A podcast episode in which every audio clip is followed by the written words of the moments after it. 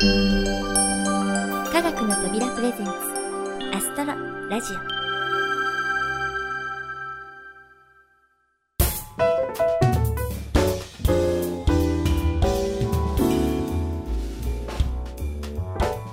皆さんこんにちは土屋ゆ子です。人生は出会いと別れの繰り返しなんて言葉をよく耳にします。別れが続く3月が過ぎていよいよ出会いの4月がやってきました。たくさんの場所でたくさんの出会いがあると思うとなんだかワクワクしてきますよね。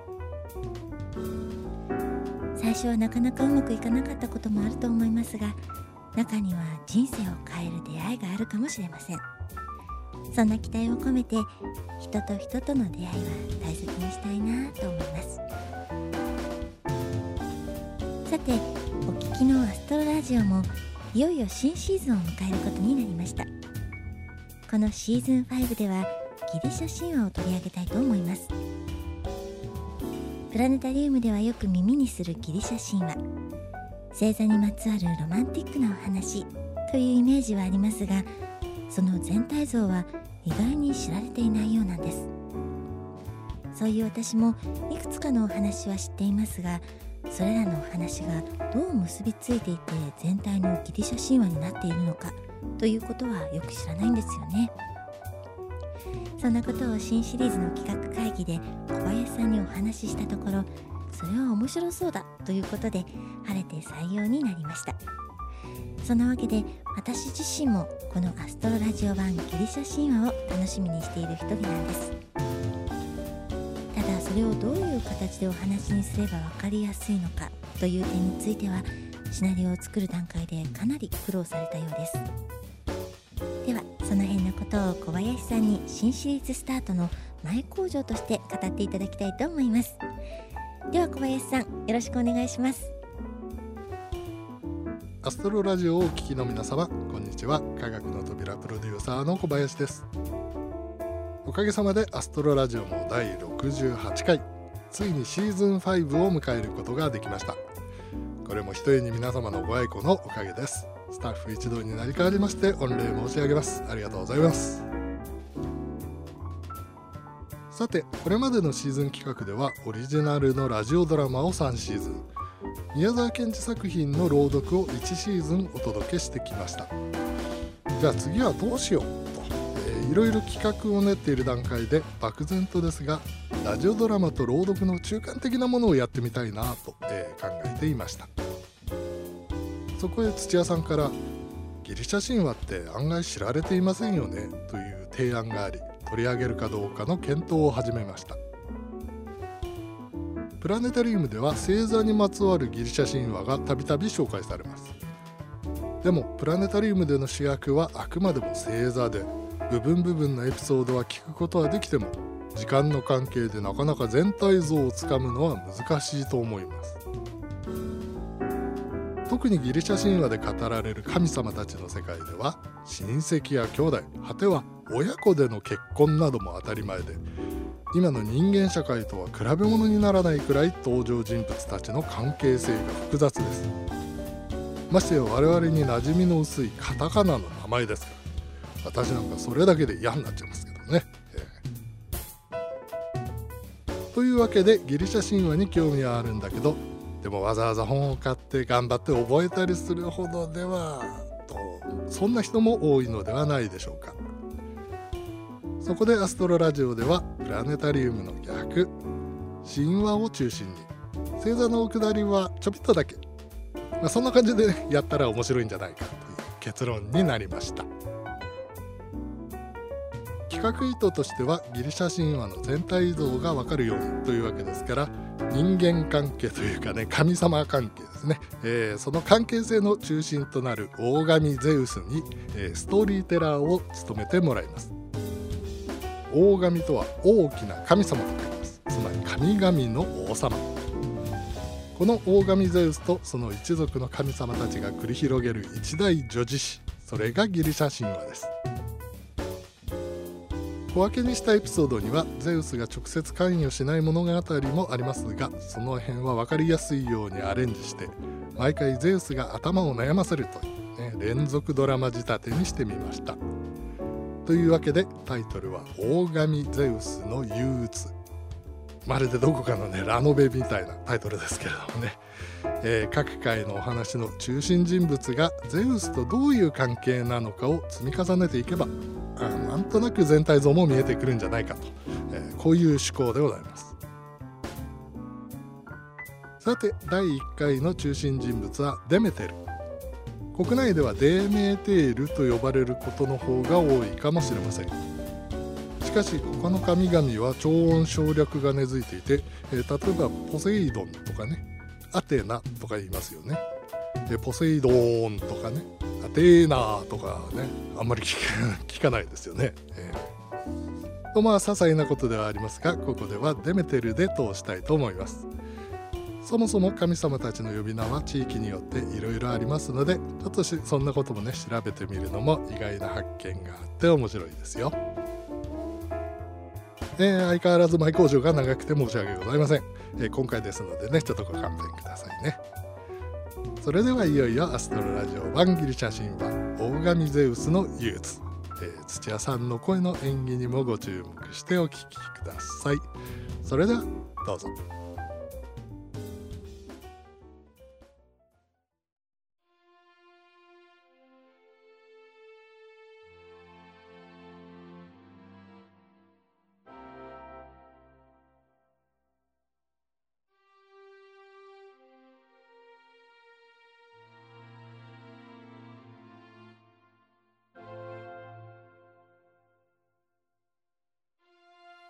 昔々世界は12の神々が治めていました。その中でも王と呼ばれる特別な存在。それがゼウス。しかし王であるがゆえの悩みは尽きません。ほら今日もまた彼のもとに憂鬱の種が届いたようですよ。大神ゼウスの憂鬱。第1話。デメテル。ああなんということだ。まさかデメテル姉様がここまでかたくなになられるとは。全くの予想外だ。しかしゼウス様このままでは深海も崩壊しかねません。ご決断を。こうなっては腹をくくるしかなかろうな。ヘルメスよ。冥界に行きハデス兄様に事のいきさつを話してコレを地上に連れ戻してくるのだ。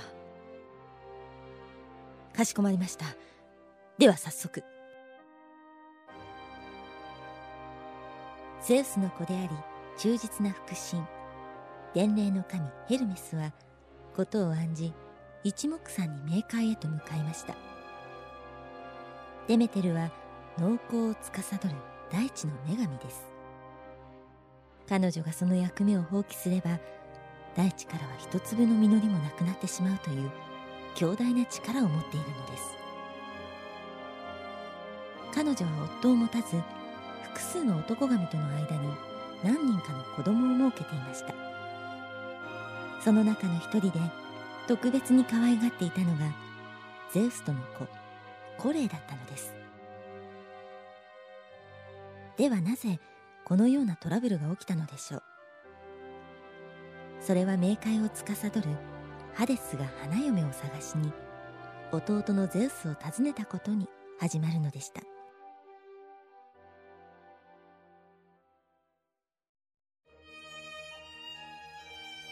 ハデス兄様わざわざのお越し何かございましたか？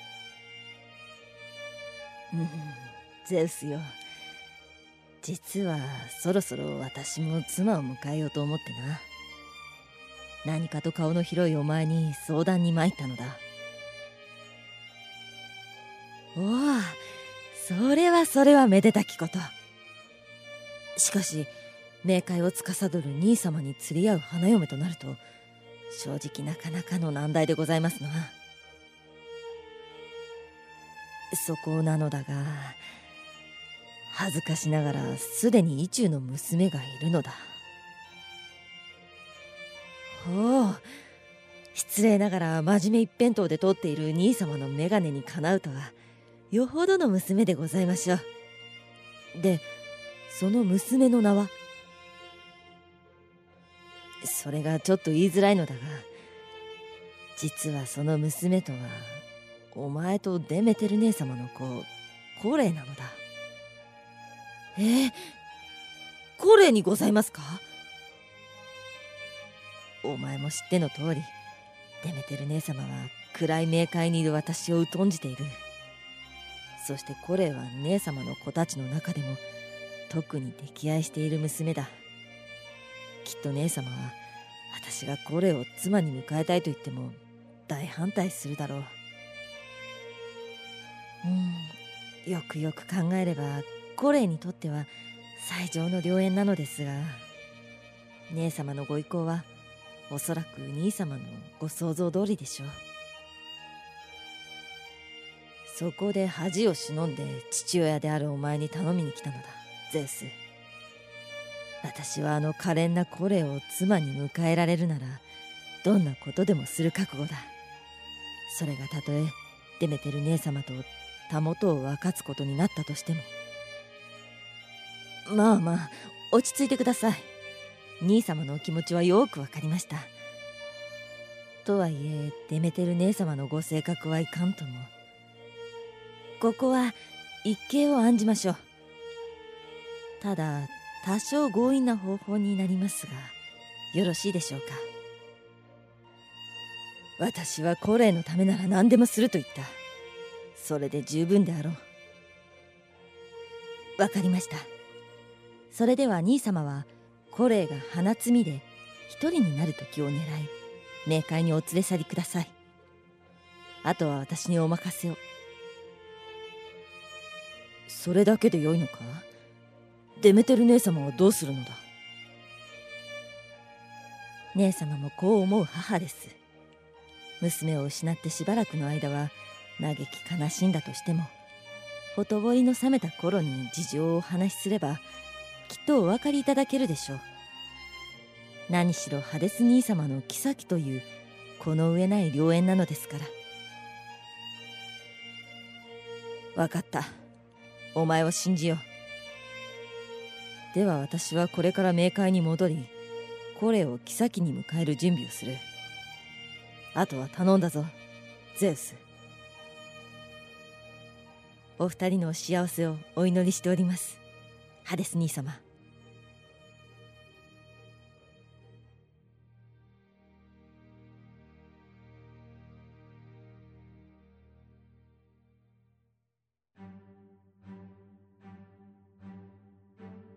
こうしてハデスは冥界に去っていきました。しかしゼウスはこの安請け合いに多少の後悔もあったようです。さてああは言ったものの少し心配だな。絶対にデメテル姉様には事情を知られないよう周囲の口止めと後始末を入念にしておかねばならんだろう。その後ハデスは守備よくコレイの略奪婚に成功します。しかし問題はやはりデメテルでした。愛する娘の突然の失踪を不審に思ったデメテルはさまざまな調査の上でこの失踪劇がハデスとゼウスが仕組んだことに気づいてしまったのです。あの二人が共謀していたのね。道理で地上には何の手がかりもないはずだわ。ましてやコレイが冥界にいてはいくら私でも手の出しようがない。でもいい度胸ね。私をたばかったらどんなことになるか思い知らせてあげましょう。そう言い残すとデメテルは神としての全ての役割を放棄し身を隠してしまったのです。するとどうでしょう。地上の作物はみるみる枯れ果て人間たちに大飢饉が訪れました。こうなると人間たちはもちろんその威厳を保つことのできなくなった神々もまた困り果てることになりました。窮地に追い込まれたゼウスはハデスとの約束を保護にしついに冒頭の決断をする羽目になったのです。そうこうしているうちにハデスに交渉に行ったヘルメスが戻ってきました。ゼウス様にご報告いたします。ハデス様に事情をお話ししたところ最初は渋っておられましたが最後には受け入れていただきました。もう間もなくコレイ様もお戻りになることでしょう。そうか。ヘルメスよ。よくやった。これで一件落着となればいいのだが。かしゼウスの願い虚しく一件落着とはいきませんでした。冥界に連れ去られ無理やり結婚させられた箱入り娘のコレ。そんなコレはハデスに心を開くはずもなくただただ悲しみに暮れる日々を送っていたのです。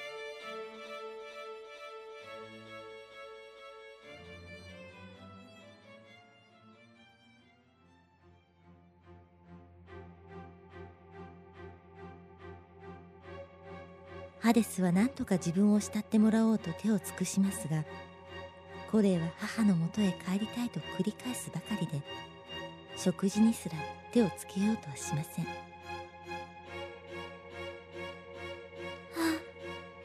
あお母様。お母様。なぜ私はこのような目に遭わなければならないのでしょう。早くお母様のもとに戻りたい。元来真面目な性格のハデスは愛する人の嘆き悲しむ姿を目の当たりにしてこれで良いのだろうかと悩み始めます。何よりコレイは冥界に来てから何も口にしていません。このままではと思う頃ヘルメスによりゼウスの決断が届いたのです。ゼウスね何を今さらと思う気持ちももちろんある。だがそれだけではない。私がコレを愛する気持ちはいささかも変わりはないのだ。しかし弟とはいえ全ての神の頂点に立つゼウスの決定を無視すれば秩序が失われるし何よりもこれ以上コレを冥界に留めておけば彼女の体が持たないだろう。ここが潮時だろ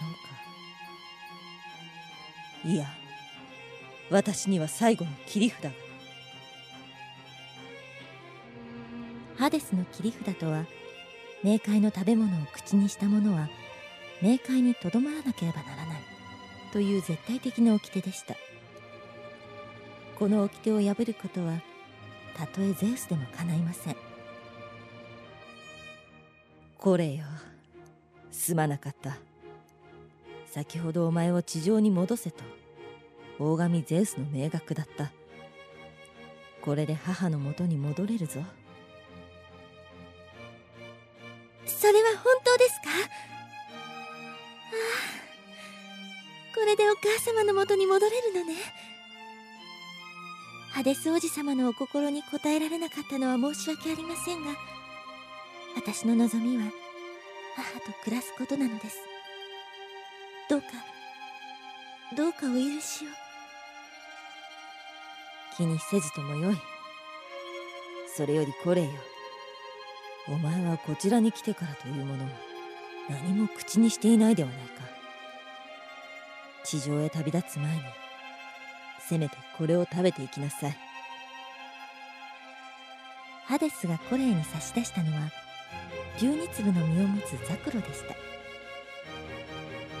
地上に戻れると聞いて安心したのかコレイはそのうち4粒ほどつまみ何の疑いもなく口に運ぼうとしています。この実さえ食べさせればコレイを手放さずに済む。しかしハデスは思わずこう言ったのでした。いやその実を食べてはならん。それを食べてしまうとお前は。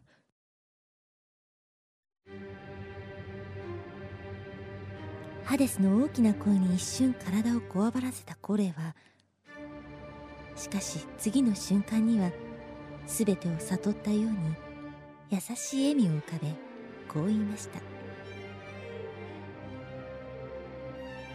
いいえハデス王子様のお心遣い。ありがたく頂戴いたします。こうしてザクロの実を食べたコレイは地上へと戻っていきました。しかしこの掟をデメテルが知らぬわけがありません。娘を戻すというゼウスの知らせを聞いたデメテルはいち早く駆けつけるとまずはこう聞いたのです。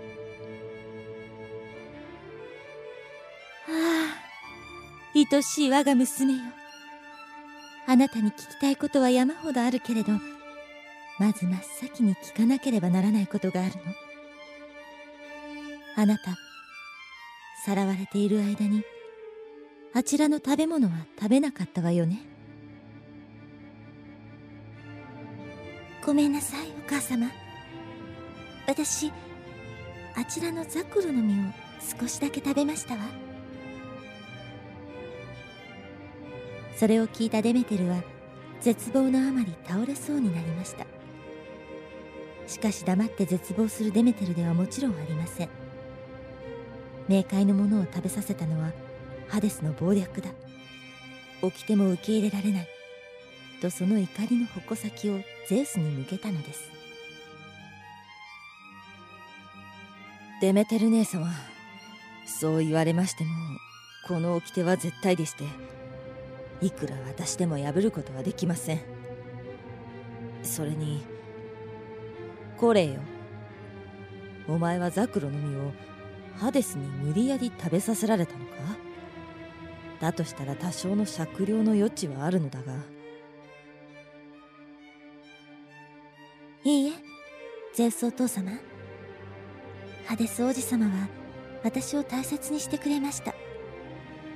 ザクロの実も私が自らの意思で食べたのです。ああ。これなんということを。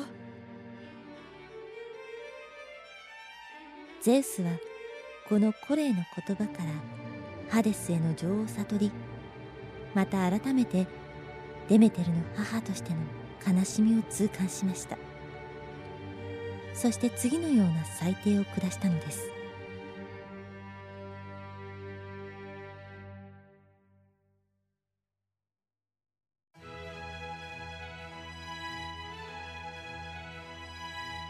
これよ。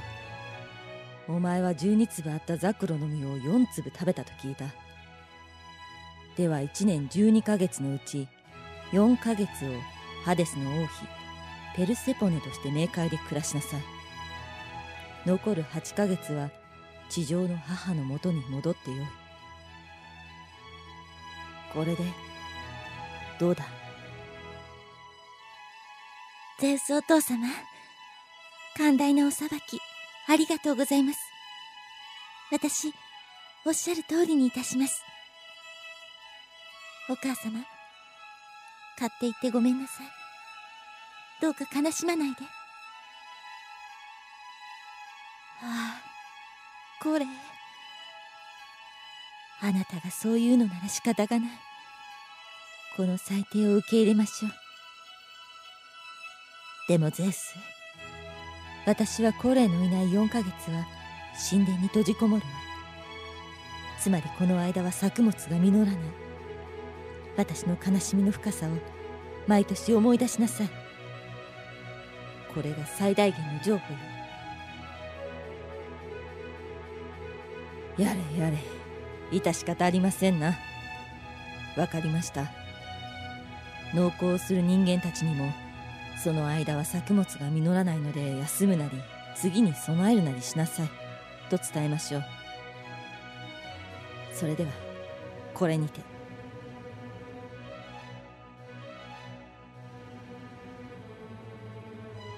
作物が実らない期間。つまり人間たちにとって冬が訪れるようになったのはこのエピソードのためだと言われています。冬が終わり暖かくなると見やすい位置に来る星座といえば乙女座。この乙女座の星座へのモデルがデメテルです。88ある星座の中で2番目に大きいその姿はまさに大女神の風格にあふれています。そして今でも愛する娘が戻ってくる春になると嬉しくてその姿を表すのです。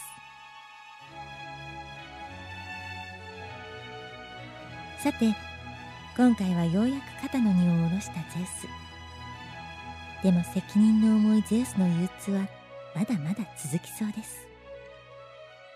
ほらまた次の憂鬱の種が届いたようですが。それはまた次回のお楽しみに。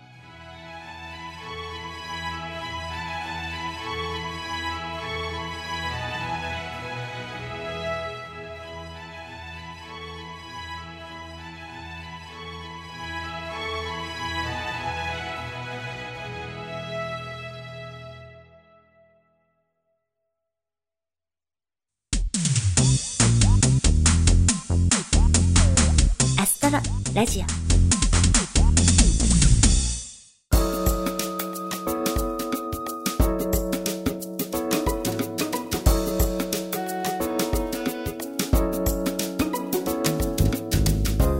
はいアストロラジオ版ギリシャ神話。大神ゼウスの憂鬱。お楽しみいただけましたでしょうか？私も乙女座のモデルがゼウスのお姉さんだったなんて驚きました。こういう関係性が分かってくると面白いですね。さて悩み多きゼウスの物語これからも続いていくようなので次回のエピソードをお楽しみに。それではインフォメーションのコーナーです。前回お知らせしたように新しいアストロラジオのエンディングテーマが無事に完成いたしました。パチパチパチ。はい曲のタイトルは「東京ナイトスカイ」作詞はご存知科学の扉プロデューサーの小林さん。そして作曲編曲はこちらもいつも素敵な楽曲を提供していただいています。ディープフィールドさんです。皆さん光害という言葉をご存知でしょうか？都市部では街灯やネオンの明かりが増えすぎて空が明るくなり暗い小さな星たちが見えなくなってしまう現象のことです。作詞の小林さんによれば私たちの心も同じで都会の刺激的な生活に慣れてしまうとちょっとしたものの美しさ例えば夕焼けだったり道端の一輪の花だったり人の何気ない気遣いだったりそういったものを感じ取れなくなってしまう。そんなことをテーマに作られたいわば現代版の木綿のハンカチーフなんだそうです。懐かしいですね。曲はというとミディアムテンポのノリのいい四つ打ちナンバーでこちらもまたどこか郷愁を感じるテイストが織り込まれています。もちろんディープフィールドさんのお得意の広がりを感じさせる空気感も健在。頭上に広がる星空を感じ取ってください。そして私が歌わせていただいたわけですがこの曲はシンプルなようで随所に聴かせどころがありやっぱり精一杯頑張って歌いましたので早く皆さんのご感想を聞きたいです。さてこの曲。実は科学の扉制作の同名の全編集映像東京ナイトスカイでも使われる予定です。この作品はおそらく業界初の全編集ミュージックビデオとしてリリースされることになるみたいなんです。映像は実際に東京の星空を撮影。都心部から郊外へとロケを観光して光害を目で見て感じられるように制作されている6分ほどのショートクリップです。この全編集映像東京ナイトスカイは4月完成。6月に多摩六都科学館で行われる全国プラネタリウム大会でお披露目の予定となっています。この作品がプラネタリウムで皆さんにご覧いただけることを願っていますのでこれからもぜひ応援してくださいね。よろしくお願いいたします。それではいつもの終わりの言葉で締めさせていただき東京ナイトスカイお聴きください。いろいろお話ししてきましたがそろそろお別れのお時間になってしまいました。この番組は制作コムビルド脚本アルファボル協力クラシック名曲サウンドライブラリー。音楽制作集団ディープフィールド。そして企画制作科学の扉でお送りいたしました。それではまた次回をお楽しみに。お相手は私土屋ゆ子